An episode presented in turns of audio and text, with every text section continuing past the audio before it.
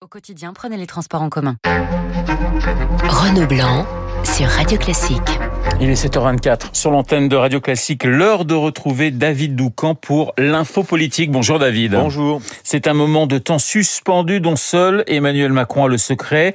Remaniement hors notre remaniement, interview le 14 juillet ou pas. Le président laisse tout le monde dans le noir. Oui, c'est sa spécialité. Cela dure depuis plus de deux mois. C'est long et ce n'est pas sans conséquences. Les ministres, même les plus roués, sont au pire insécurisés, au mieux déconcentrés parce qu'ils lorgnent sur le poste du voisin. Sur une période courte, ce n'est pas grave chorégraphie classique euh, sous la Ve République. Mais là, le supplice dure depuis trop longtemps et pourrait continuer jusqu'à la semaine prochaine, voire peut-être après la rentrée. Le temps est suspendu, c'est interminable. Le problème, c'est que plus l'incertitude s'installe sur le sort d'un ministre, moins il est à même de tenir son administration et donc de la faire bouger. Cette situation fausse aussi les relations interministérielles. Nous sommes euh, dans la période des lettres de cadrage où chaque ministre doit aller négocier son budget à Bercy. Euh, bon courage pour aller gagner un arbitrage lorsque toute la presse vous donne sortant. Enfin, euh, la période est de nature à creuser le fossé entre les Français et les élites. Les conjectures sur un remaniement passionnent le microcosme politico-médiatique presque autant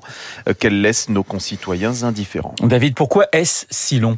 La première raison tient à la personnalité du président de la République. Il déteste choisir les hommes sous la pression. Souvenez-vous euh, qu'Édouard Philippe avait subi un supplice similaire à l'été 2020 au point qu'il avait même fini par penser qu'Emmanuel Macron allait le Souvenez-vous également euh, qu'il avait fallu deux semaines pour que le président finisse par nommer Christophe Castaner à la place Beauvau, après la démission surprise de Gérard Collomb. La seconde raison est politique. Emmanuel Macron considère, à raison, euh, qu'un remaniement doit avoir une signification envoyer un message. Or, plus personne ne croit à une alliance de gouvernement avec la droite.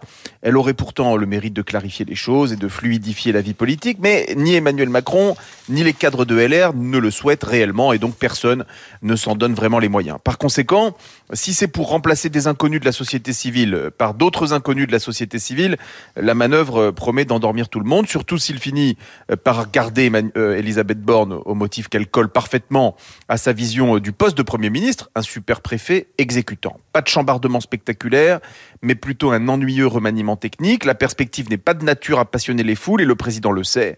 Euh, en parlant des 100 jours, le chef de l'État a lui-même créé une attente.